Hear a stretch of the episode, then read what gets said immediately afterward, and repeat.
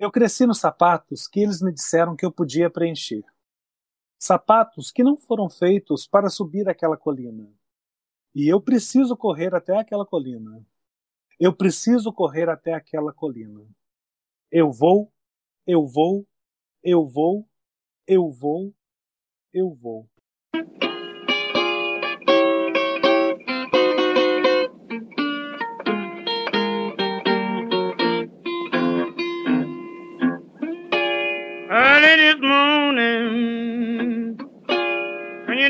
My door.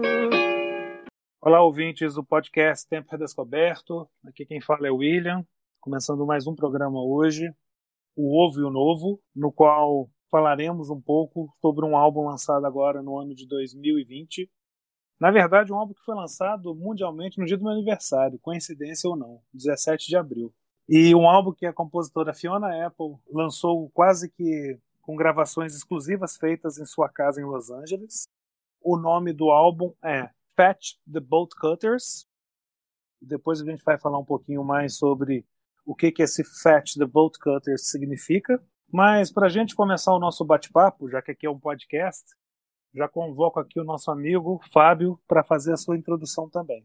Olá, William. Olá, ouvintes muito bom, né, William, fazer o segundo programa do Ouve o Novo, em que a gente pode conversar sobre a arte que está sendo criada nesse momento e mais ainda a empolgação fica ainda maior, né, William?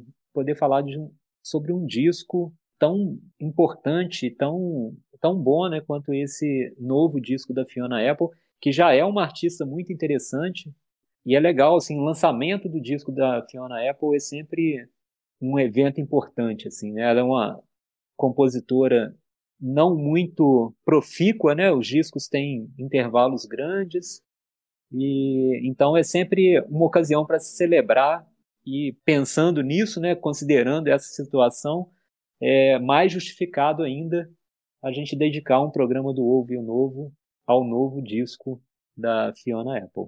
Perfeito, Fábio. É, na verdade, né, o Ouve o Novo se não for pra gente falar muito e também para provocar, eu nem gravo, sabe? Tipo assim.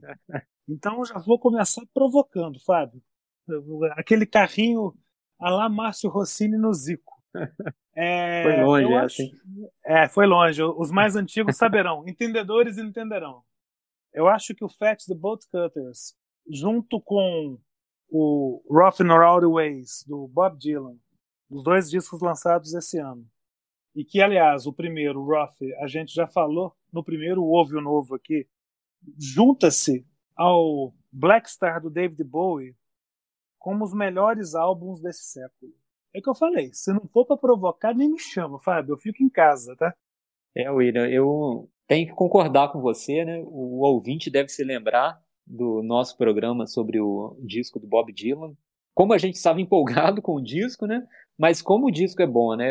E o David Bowie também, né? O seu disco derradeiro é uma obra-prima também, né? Então, é, eu concordo contigo. Acho que a gente tem três grandes discos, três grandes discos realmente, né? E, e a gente espera, né, poder aqui conversar um pouco sobre esse lançamento da Fiona Apple para tentar dar os nossos argumentos, né, William, do porquê esse disco entraria nessa tríade junto com David Bowie e Bob Dylan, né? Não é uma tríade qualquer, né, William? Pois é, Fábio. E se a gente for pensar, né, a gente tem aí os remanescentes do século XX, né? É, a gente pode até dizer que são criadores de moda, inventores, como Bowie e o Dylan. É, realmente eles têm toda uma parte na história da música popular mundial. Não vou falar nem a música inglesa nem a música americana, mas de uma maneira geral a música mundial. E como que a Fiona, né? Tipo assim, atrevida garota, porque ela surge no mercado aos 19 anos com um álbum é, de 96, o Tidal. E que nem você falou, né? É uma compositora que vai lançar sempre álbuns em situações bissextas. Uma média de um álbum para o outro é de 5 a 6 anos. O álbum anterior a esse foi gravado em 2012. Ela gravou em 96 o Tidal porque logo depois ela grava When the Palm. Eu não vou falar o nome do disco todo, porque senão vai passar É gigantesco, né? É o maior título de disco da história. é, tá no Guinness, isso não é mentira, não. Então, popularmente conhecido como When the Palm. Aí ela vai e lança o Extraordinary Machine.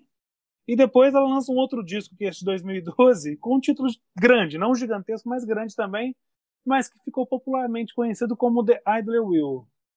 E agora ela vem com Fetch the Bolt Cutters, que numa tradução grosseira a gente pode chamar como Traga os Alicates, que ela tira de uma série é, chamada The Fall, que a personagem principal da série, aquela que foi a, a Scully no Arquivo X, os mais antigos também entenderão. Eu acho que eu estou um pouco nostálgico hoje, né? Falando do Márcio Rossini, do Arquivo X. É, ao ver que tinha uma garota sendo torturada, ela pede para os policiais trazer os alicates, como que para libertar todo aquele processo de sofrimento. E aí uma coisa interessante, Fábio, se a gente for pensar, ela lançou o disco no dia 17 de abril desse ano, naquele momento está a Terra toda entrando em lockdown e se trancando dentro de uma prisão domiciliar. E aí a Fiona resolve sair de casa. Quando eu falo que resolve sair de casa, não é fisicamente, não, porque o disco é você sair da sua casa, você ir para um álbum de confronto, de acerto de contas, né? E criar essa sinfonia selvagem do cotidiano.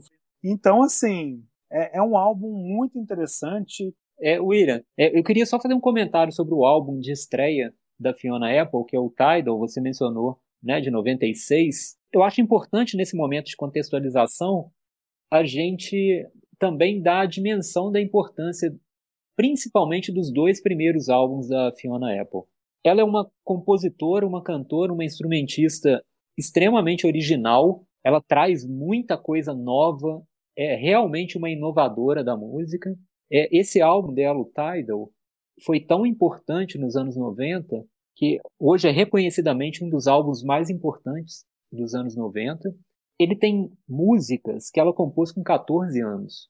É uma coisa assim absurda de maturidade de composição, maturidade poética. Tem que ressaltar muito esse aspecto inovador, original, é, até revolucionário da música da Fiona Apple. Maravilha, Fábio. Então, vou aproveitar os ganchos, vou misturar um pouquinho de aspecto biográfico aqui com o nosso programa. E é interessante quando você fala que ela grava, grava não, que ela escreve algumas letras das músicas do Tidal com 14 anos, né? Ela cresceu em Nova York com a mãe dela e com a irmã mais velha. É, quando ela era criança na escola, foi identificada como uma criança problemática, sabe? É, foi ridicularizada, sofreu bullying na escola. Tem uma música de hoje que vai retratar um pouco isso, né? Começou a fazer terapia muito cedo. É, aos 12 anos ela é estuprada. E aí tem outra música do disco de hoje que vai retratar isso também. Então, assim, aquelas pessoas que já nascem maduras e sábias, sabe? É, tem pessoas assim que já nascem, no bom sentido da palavra, velha, já nasce envelhecida. Ela sofre de toque, estresse pós-traumático, tem depressão, hoje raramente ela sai de casa, não sei para passear com a cachorrinha dela. E o Tidal, ela já começa a pegar essa questão da dela conseguir captar, porque ela é uma fã de hip hop, embora tem os pianos dela são muito pop jazz, mas tem uma, um, uma marcação também um pouco às vezes de hip hop. Você vê que os, até o disco de hoje tem muita percussão, tem muito tambor, tem palma, tem uma coisa assim porque parece que ela entende todo esse poder da ostentação do hip hop que é uma coisa que eu vejo hoje pouco comentada. Falam muito do piano jazz dela, né? Dessas narrativas densas. E, enfim, é uma Lolita em festa suburbana, gente. Assim, vamos contextualizar sim. Só que hoje ela está com 42 anos, não está mais com 19. E no álbum de hoje, né, no Fat The Boat Cutters, no álbum recém-lançado, né, é como se ela tivesse misturado no mesmo prato momentos da vida dela, momentos doces e amargos, né? para expurgar, né, de maneira até vulcânica, assim, essa questão do espírito velado da dor e da alegria. Então eu acho que como um contexto inicial que eu queria dizer, eu queria abordar essa situação desse álbum que é cru, como é um álbum gravado em estúdio caseiro, vamos chamar assim, não tem verniz nenhum, com grito, com latido. Aliás, os latidos dos cachorros têm até crédito no, no encarte do álbum, como uma jam sessions mesmo, assim, de, de impulsividade na sala de estar.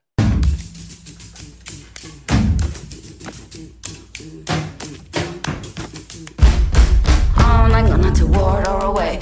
Up until now it was day next day. Up until now in a rush to prove. But now I only move to move. William. Bom, eu queria só eu acho que desenvolver uma ideia, né? Eu falei que ela é muito inovadora, me sinto até agora assim um pouco na obrigação de defender essa ideia de uma forma mais apropriada. Para mim tem uma inovação melódica nas músicas dela. A gente percebe que as músicas da Fiona Apple nunca vão seguir fórmulas, nunca vão seguir caminhos já desgastados melodicamente. As melodias são complexas, são sinuosas, podem ser qualquer coisa, menos previsíveis. Então, esse é o primeiro ponto. E a segunda questão, e aí eu acho que esse álbum dá um passo adiante nessa linguagem musical da Fiona Apple, ela tem uma, um tipo de é, arranjo, de construção de arranjo muito diferente. Ela não busca a harmonia dos instrumentos, ela dá uma liberdade para os instrumentos irem caminhando dentro da música, cada um com a sua própria dinâmica. Inclusive, ela vai ressaltar muito mais os aspectos melódicos do piano do que acorde mesmo, né? O piano dela vai fazendo melodias é, diferentes, às vezes muito dissonantes até, coisa que choca até o nosso ouvido, né? Acostumado com já os caminhos convencionais da música. É, a bateria também, né, William? Você já mencionou aí que nesse álbum a gente percebe muito essa questão do tambor da bateria, um aspecto de uma bateria mais bruta até, né, mais crua. Então, todos esses elementos, aliado à capacidade de composição dela, que é incrível, faz com que a música da Fiona Apple seja única. E esse álbum vai aprofundar algumas dessas questões, sabe?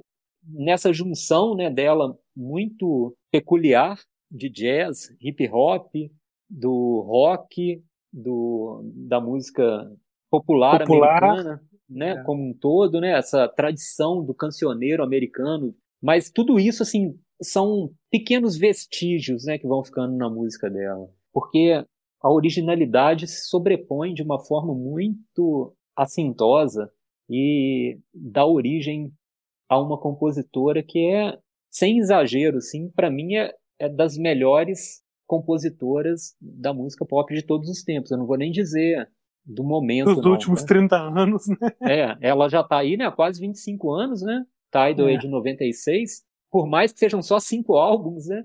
São 25 anos, mas ela já tem um lugar, assim, muito garantido dentro desse universo da música pop, sabe? Eu tenho certeza que o tempo vai ser cada vez mais justo no sentido de reconhecimento da importância dela para música, para música pop.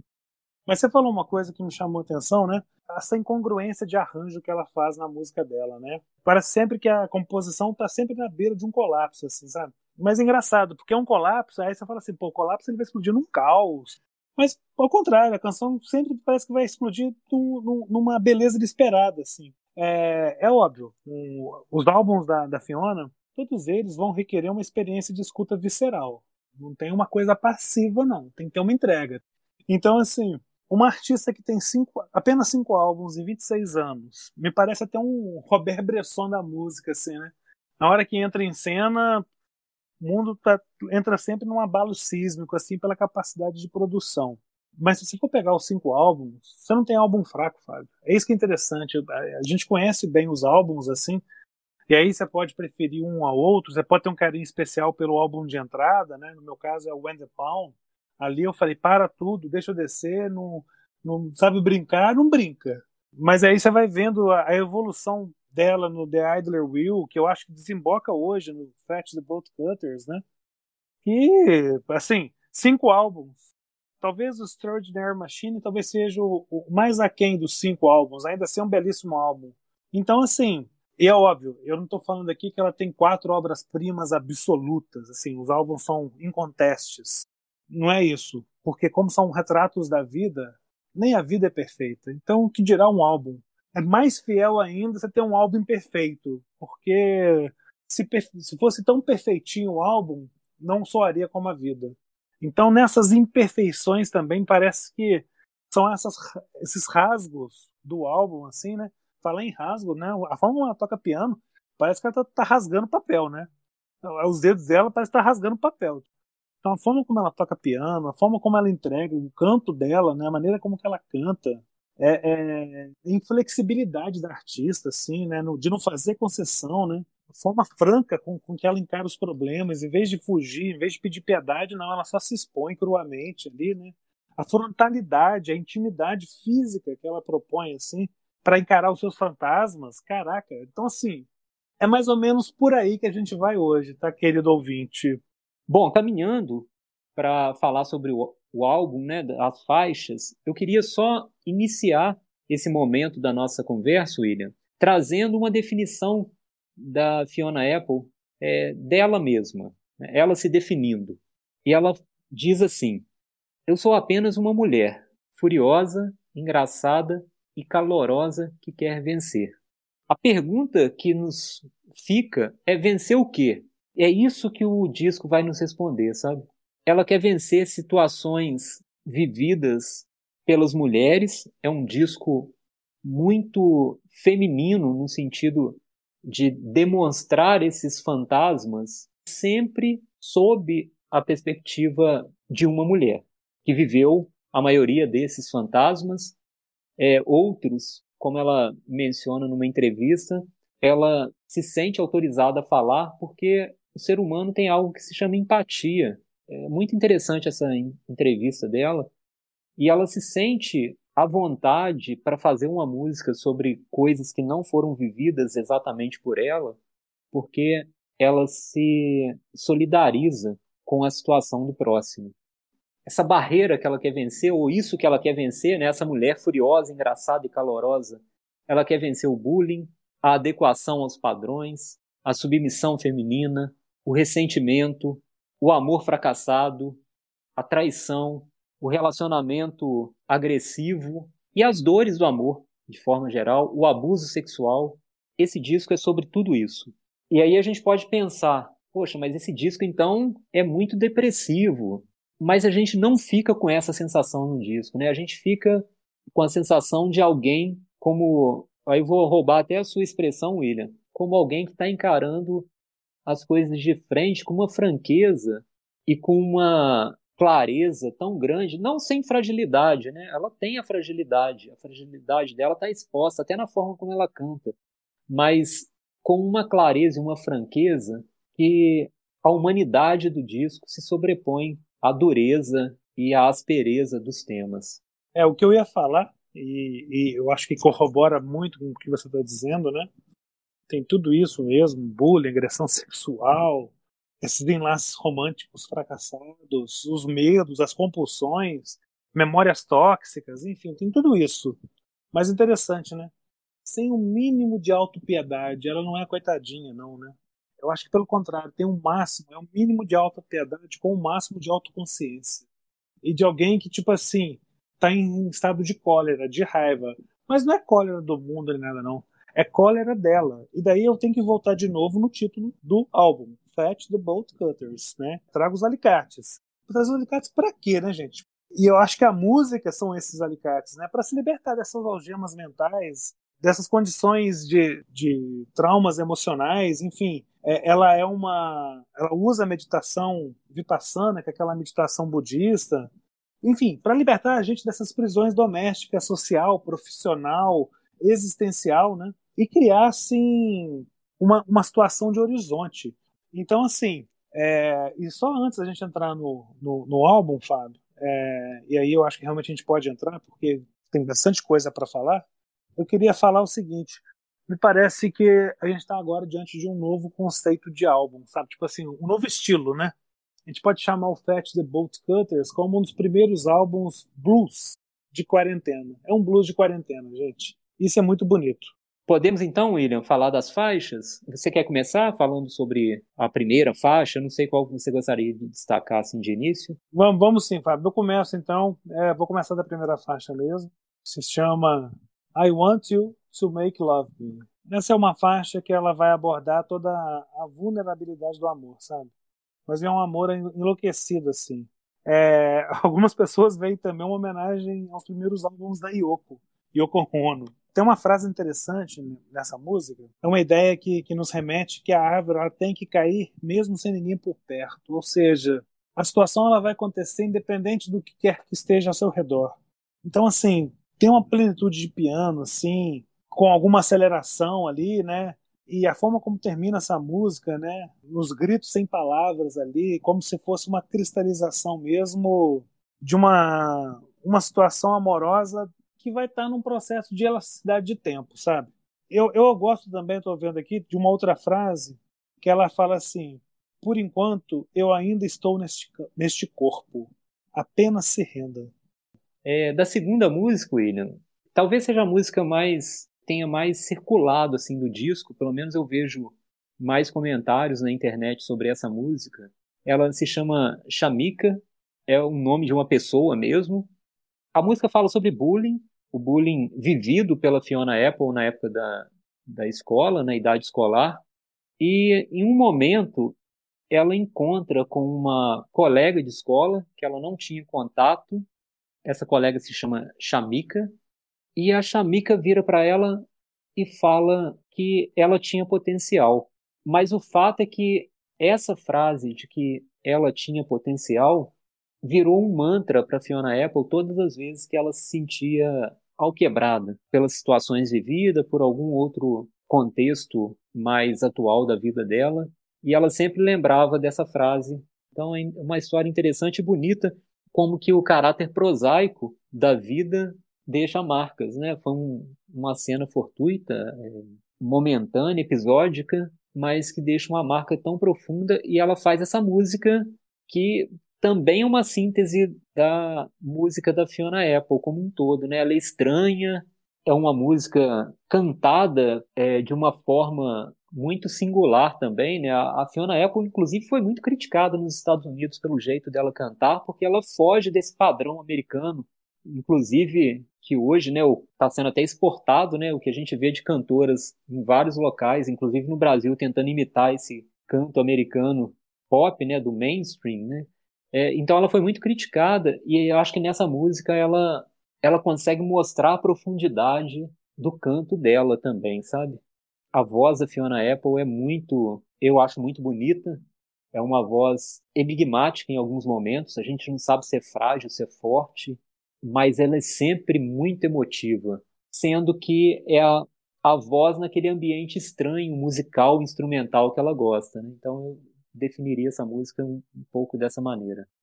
Shumika said I have potential. Shumika said I have potential. Shumika said I have potential. Hurricane Gloria in excelsis Dale. That's my bird and my tree. My dog and my man and my music is my holy trinity. Hurricane Gloria in excelsis Dale. That's my bird and my tree. My dog and my man and my music is my holy trinity. Legal, Fá. A primeira música é interessante porque I want you to love me, né? Quero que você me ame. É uma música que pede aceitação, mas é uma aceitação ali da, da complexidade amorosa vivida a dois, vamos falar assim. A Mika já tem mais uma questão mais social. E aí é interessante, por isso que eu estou fazendo esse contexto, a gente ir para a música 3, Fat the Bolt Cutters, que foi a última música gravada. Ela sabia que o álbum ia chamar Fat the Bolt Cutters, mas ela não sabia se ia ter uma música ou não. Então por isso que ela foi a última gravada. E aí, para falar dessa música, né, é, ela é menos melancólica que a, que a maioria das músicas do álbum, vamos falar assim. Tem um caráter mais hipnotizante, mais pessoal mesmo. E o que, que essa música vai nos falar? Pelo menos do meu ponto de vista, né? Justamente sobre essa fuga das, das prisões que a gente se permite viver. Prisões que a gente constrói. Ou então são construídas ao nosso redor, mas a gente permite viver dentro delas. Então, por isso que é importante trazer os alicates, para se libertar dessas prisões. E daí é importante eu voltar também no VMA de 97, quando ela recebe o, prêmio e fala: Olha, esse mundo é uma merda, o mundo de vocês é uma merda. Ela não tá dentro do mainstream que nem o Fábio falou. Ela vai contra essa fofura pop do mainstream. Ela não é isso. Ela tem um canto que vai rosnar, que vai ser visceral, sempre autêntico, sincero e de uma vitalidade. E é interessante a gente falar como que ela termina, né? Com os latidos dos cães, que estão até acreditados no encarte ali, mas é como se fosse realmente uma, uma, uma situação ali de, de, de libertação mesmo, do, do, do, seu lado selvagem, do seu lado animal, do seu lado mais primitivo. Eu vejo assim, Fábio. Concordo plenamente, William. Inclusive, eu já vou até fazer uma ligação dessa terceira música para a próxima, com a quarta, por meio dessa capacidade dela de criar imagens poéticas que é muito forte, né? Eu fiquei imaginando muito tempo nesse título, Fat the Bolt Cutters, que é aquele alicate grande, né? A tesoura alicate, né? Que é aquele que corta Sim. cadeado, né? Algema, cadeado. É, algema, cadeado, qualquer coisa que serve para aprisionar, né, alguém, para fechar um lugar, para lacrar, né, alguma coisa. E eu fiquei imaginando, cara, como que essa imagem é forte, né? Alguém tem que trazer esses, essas tesouras alicates aí para a gente sair desses padrões. Né? Eu queria só mencionar isso, né? Essa capacidade dela de criar essas imagens e agora já em, com referência à música 4, de mostrar situações que aí eu estou falando de, do ponto de vista do homem, né? De ser um homem ouvindo essas músicas, como que ela cria umas imagens que pra gente não existe, né? E essa próxima música que se chama Under the Table, ela também é uma imagem muito forte de um homem chutando a mulher por debaixo da mesa para que ela se cale. Então eu queria também chamar a atenção para essa música por essa cena muito forte. A gente cria, né, essa imagem quando ouve essa música claramente, né? Então é é uma força poética, né? Uma poesia muito legítima, muito honesta e entra nessa parte da franqueza e da clareza com que ela enfrenta esses temas. Eu adoro essa música, tá? É, hoje estaria entre as três músicas que eu mais gosto desse álbum. E aqui, se a Jamaica para mim me lembra Elton John, aqui é esse jazz de canto de protesto que me lembra a Naina Simone. É verdade. É, é interessante, Fábio, quando a gente fala isso, assim, eu, eu lembro uma coisa, olha que loucura, ouvindo esse disco da Fiona Apple, me veio à cabeça uma frase do Fernando Pessoa, que no poema dele está como uma interrogação, mas eu vou falar ela como afirmação, que ele fala: "Sou do tamanho do que vejo, não do tamanho da minha altura". Lá ele, lá ele se surpreende, né, no, no poema. Sou do tamanho do que vejo e não do tamanho da minha altura. É interessante, por que, que eu falo isso? Aqui nessa questão, nessa canção Under the Table, eu acho que a sacada é a Fiona entendeu que a profundidade é a maior das alturas é no final da revolta, ou seja, é no extremo da revolta também que se chega à paz e à doçura, nessa sua insubordinação. Porque um contexto é o seguinte: você está num jantar chique, com um vinho caro, um cara chama para jantar, no caso da mulher ali, e ela parece que a Fiona saca, tipo assim, ah, tá, você me chamou para jantar, mas eu vou ser sobremesa, tá? E ela começa, vou te dar uma mãozinha, começa a fazer aquela travessura ali para deixar o cara sem graça no jantar chique. E o cara começa a dar chute debaixo da mesa dela ali para ela se calar. E ela vai e fala isso mesmo no, na faixa, né? Ela fala: olha, chute debaixo da mesa o quanto você quiser, eu não vou me calar, eu não vou me calar. Isso é muito interessante. E tem uma frase que eu acho linda, Fábio, nessa música, ela falando: eu imploraria para discordar, mas implorar discorda de mim.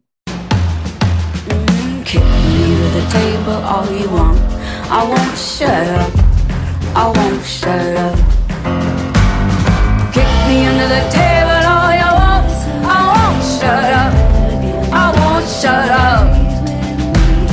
Kick me under the table want. I shut up. I won't shut up. Genial isso, cara. Que isso. Então, assim, é algo lindo essa música. É um, é um jazz dos mais bonitos. Então, para eu já antecipar e já ir para relay, é, a gente vem agora para um, um blues que é um blues trovejante, raivoso, um blues pontiagudo, que dói, né? Mas também que tem toda uma parte de inocência, culpa e perdão. Tem umas frases, eu acho que esse álbum da, da Fiona Apple, talvez ela sempre escreveu bem, mas esse talvez seja o álbum mais bem escrito dela, assim, dos que eu me lembro. Ela fala que o mal é um esporte de revezamento. Quando o que está queimando se vira para passar a tocha. E aí vem de novo essa parte da repetição mântrica, dessa repetição de fluxo de consciência, que ela vai o tempo todo falar: olha, eu me ressinto de você apresentar sua vida como um maldito folheto de propaganda. Eu me ressinto de você por ter tanta certeza. Todos se comparam a todos. Que maneira terrível de viver. Por isso que ele é pontiagudo, né?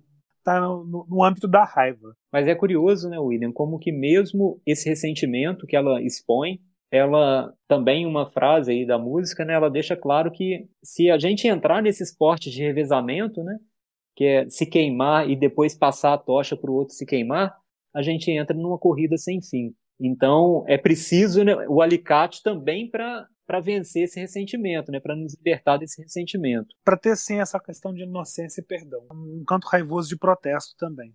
Eu acho que está bem amarrado, né? Porque você pega Under the Table, que já começa com um protesto de uma submissão de ambientes chiques, ambientes requintados. Essa daqui já é um ressentimento mesmo da, das pessoas que se comparam, né? Todos se comparando com todos, né? Então, assim, tá muito bem resolvido e montado o álbum na, na forma até de organizar as músicas. William, eu acho que as seis Rack of His, Newspaper e Ladies elas estão dentro desse universo do fracasso de todo amor. Esse fracasso às vezes vem com uma na forma de uma incompreensão, às vezes na forma de um cansaço, às vezes na forma da traição. Os fracassos do amor têm muitas faces. As três músicas acho que vão ter diferentes tonalidades, né? Diferen vão abordar diferentes faces dessa dificuldade. Mas Leires, para mim, é a grande síntese desse, dessa discussão, desse momento do álbum. É, primeiro que musicalmente tem uma melodia linda, é a música mais sensual do disco. Até ela se, se afasta um pouco né, do estranhamento que a gente enxerga nas outras músicas, que a gente experiencia nas outras músicas. E aqui ela se aproxima, eu acho que é o ponto mais próximo que ela vai chegar dessa beleza clássica da canção. É essa Ladies, né? É interessante, Fábio, quando você fala, e eu acho que está muito bem amarrado, é, quando a gente, se a gente for pegar, né, Rack of His, Newspaper e Ladies, se a gente for falar assim, aonde que essas três músicas mais se encontram, parece que ela está querendo dizer assim, quer ficar brava? Ok, fica brava, mas fica com a pessoa certa, não com a pessoa errada. Até, William, só agora acrescentando um ponto muito rápido sobre essa canção, na forma como a Fiona Apple enxerga a relação amorosa, há também uma complexidade, porque em alguns momentos, em outros discos, ela até deixa explícito que ela não acredita na monogamia, não acredita em amor eterno. Então ela está sempre também desconstruindo essas imagens do amor romântico. Por isso que ela resvala né, na ironia, sim, às vezes, mas eu acho também que ela vai nesse nessa toada, sabe? Dessa visão dela do amor fora desse padrão romântico, né? Dessas construções românticas do amor. Então eu acho que essa música também vai ao encontro dessa percepção da relação amorosa que ela possui. A próxima canção é Heavy Balloon. É uma, uma canção sobre depressão, né? Em especial, né? A, a Fiona Apple falou que ela compôs essa música pensando num pai de um ex-namorado que era um, uma pessoa deprimida, né? de novo aí eu vou pegar a parte de letras da, da canção para ver mostrar como que ela está escrevendo bem, né? É, ela fala assim: pessoas como nós brincamos com um balão pesado. Nós o mantemos para afastar o diabo, mas ele, ele sempre cai cedo demais. E aí tem uma outra frase aqui na, na música que eu, que eu gosto bastante também, né? Que ela fala assim: Eu me espalho como morango e subo como ervilhas e feijões, e assumo todo esse jardim. Acho isso muito bonito, sabe? Eu, eu, eu é uma música muito que eu gosto. E a forma como que é bem honesto, né? Tratar de depressão, que às vezes a depressão também assume todo esse jardim, né? Então, é algo adulto. É tratar o ouvinte como uma pessoa séria, responsável e adulta. Eu acho que isso é o que mais eu gosto dessa música. A beleza, para mim, está em algo muito simples mas que ao mesmo tempo a faz sair do lugar comum, né, como a gente tem repetido aqui ao longo do disco. É, mas tem muito essa questão, né, ah, quando a gente cai tem que ter força para se erguer e tal, e a gente sabe, né, que com depressão não é algo simples dessa forma, né, a depressão não é uma falta de vontade da pessoa de superar a situação, né, então já tem essa primeira observação que a Fiona Apple faz, né, mas ela cria uma imagem muito bonita, né, às vezes a gente não precisa se erguer, não. Às vezes a gravidade faz com que a gente se espalhe. E se espalhar, às vezes, é melhor do que se erguer. Né? Então a gente se encontra nessa capacidade que a gente tem de se estender mesmo em momentos de gravidade, né, em momentos pesados, mas esses momentos a gente pode usar essa força para que a gente esqueça o vertical, mas encontre o horizontal, né? Se alastre, se espalhe como raízes essa imagem eu acho muito bonita. E como que eu acho que é interessante, né? Porque ela espalha como morango, mas sobe como ervilha e feijão, né? Ou seja, o momento da subida não é um momento grandiloquente, é um momento de coisas pequenas, coisas delicadas. Então, assim, é um jogo poético muito bonito. É, enfim, eu estou pegando muita letra e, e, e, falando aqui um pouco sobre elas, né? Porque eu acho que a gente, no início, contextualizou bastante como que é o clima do disco, né? Já falar aqui das canções mais fortes, e às vezes estão um contexto ou outro do que, que elas abordam, e tem hora que às vezes a letra é o mais importante mesmo ali, para dar um contexto mesmo. Beleza, a próxima, né, William, é a faixa 10, que é Cosmonauts. Para mim é o momento do amor maduro no disco, do amor possível. É. Não é o amor isento das suas limitações, das suas fraquezas, das suas incompreensões, mas é o amor mais bonito de todos porque é o único possível para ela, né? Então, a beleza não está na utopia, a beleza está na possibilidade. E o possível é sempre o mais bonito. Então, para mim, é o que fica dessa música. E só para complementar, agora na parte musical, é um disco quase todo feito com baseado, né, assentado sobre o baixo, a bateria, a voz, claro, maravilhosa da Fiona Apple, mas os vocais que ela cria, harmonias vocais muito bonitas, às vezes até simulando corais inteiros. E essa música, para mim, é o ponto alto também da parte musical dessa junção aí de bateria, baixo e vocais considerando vocais tanto o principal quanto os backing vocals que ela coloca. Maravilha, Fábio. Eu acho que Cosmonauts é, seria uma resposta à faixa 1. Faixa 1 que é I Want You to Love Me, ou seja, é, a mulher quer o ser amado apenas como objeto para ser amada. Aqui não. Aqui em Cosmonauts, ela tem uma frase que eu acho bem legal.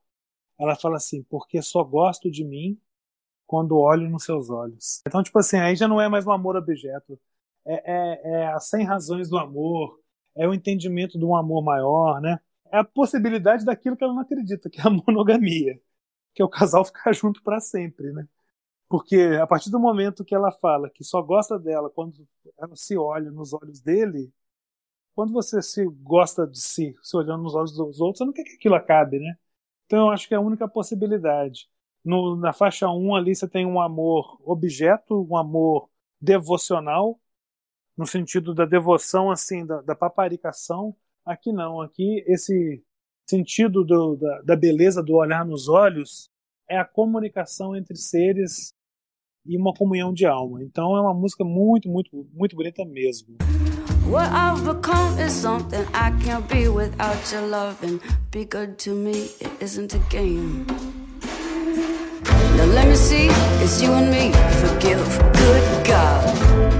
How do you suppose that we'll survive? Come on, that's right. Left, right. Make lighter all the heavier. Cause you and I will be like a couple of cosmonauts. É interessante porque ela sai dessa música para uma música, talvez a música mais densa do disco, mas aí é coisa para eu já falar, deixa você falar agora. É, agora eu me lembrei de uma passagem do Cosmonauts, que eu acho muito bonita, em que ela vai se referenciar de novo à questão da gravidade, que ela fala que eles, né, o casal, são como cosmonautas. Só que tem uma diferença, de forma que a gravidade fica mais forte depois que eles decolam. Então não é o movimento natural, né? Mas quanto mais se sobe, maior é a gravidade. E isso é outra imagem bonita do amor, né?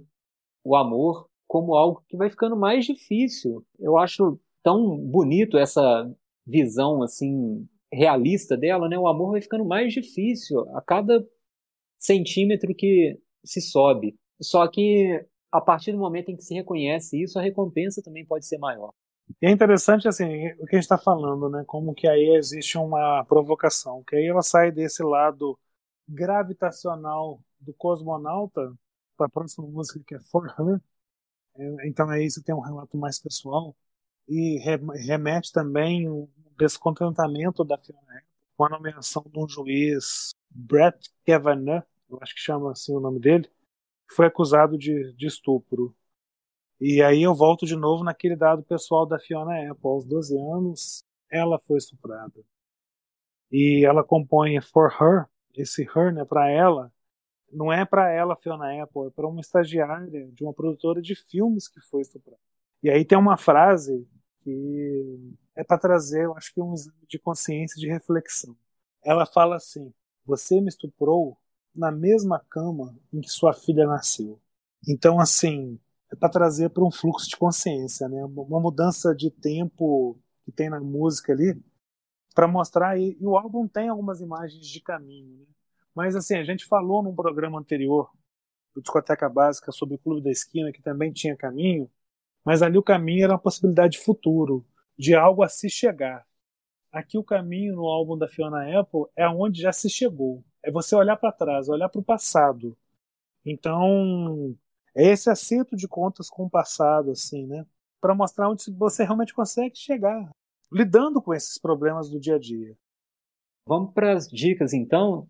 Eu vou deixar como dica o álbum anterior da Fiona Apple, The Idler Will, de 2012. Por uma questão pessoal, foi o primeiro álbum que eu tive a clara sensação de participar desse universo tão particular da Fiona Apple. Foi o primeiro momento em que eu me senti parte da música dela. Então eu deixo para vocês essa dica com esse sentimento especial para mim, sabe? Com esse sentimento de, de descoberta. Maravilha, Fábio.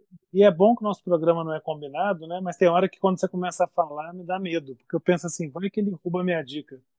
Mas é, a nossa ideia motriz de dica hoje se pareceu muito, só que com álbuns diferentes.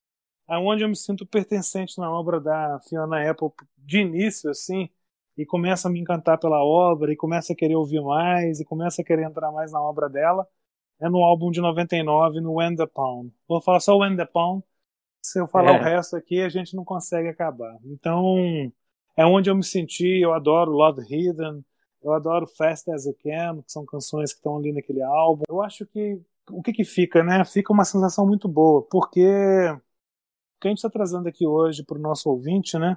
Eu acho que é um ato preventivo de legítima defesa, Fábio. De alguém que está acostumado com a incompreensão, né?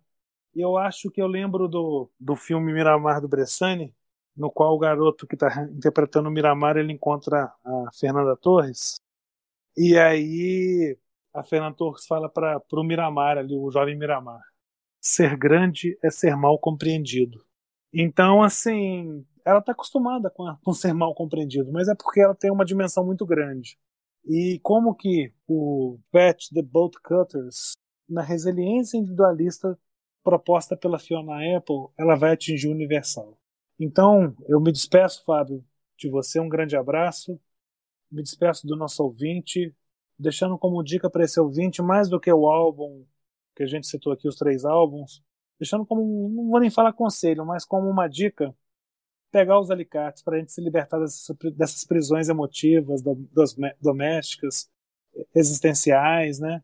Fugir dessas prisões pessoais e a gente poder realmente criar uma realidade que a gente queira viver. Assim vai acontecer o único e abençoado contágio que em tempos de pandemia e isolamento deveria acontecer. Grande abraço a todos. Abraço, William. Abraço a todas e todos, ouvintes do nosso programa, e até a próxima.